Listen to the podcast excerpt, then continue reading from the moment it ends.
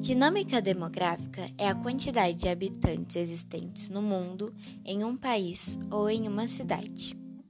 Para avaliar o desenvolvimento de uma população, é preciso conhecer certos atributos que lhes são característicos, como, por exemplo, a taxa de natalidade, taxa de mortalidade, taxa de imigração e de emigração.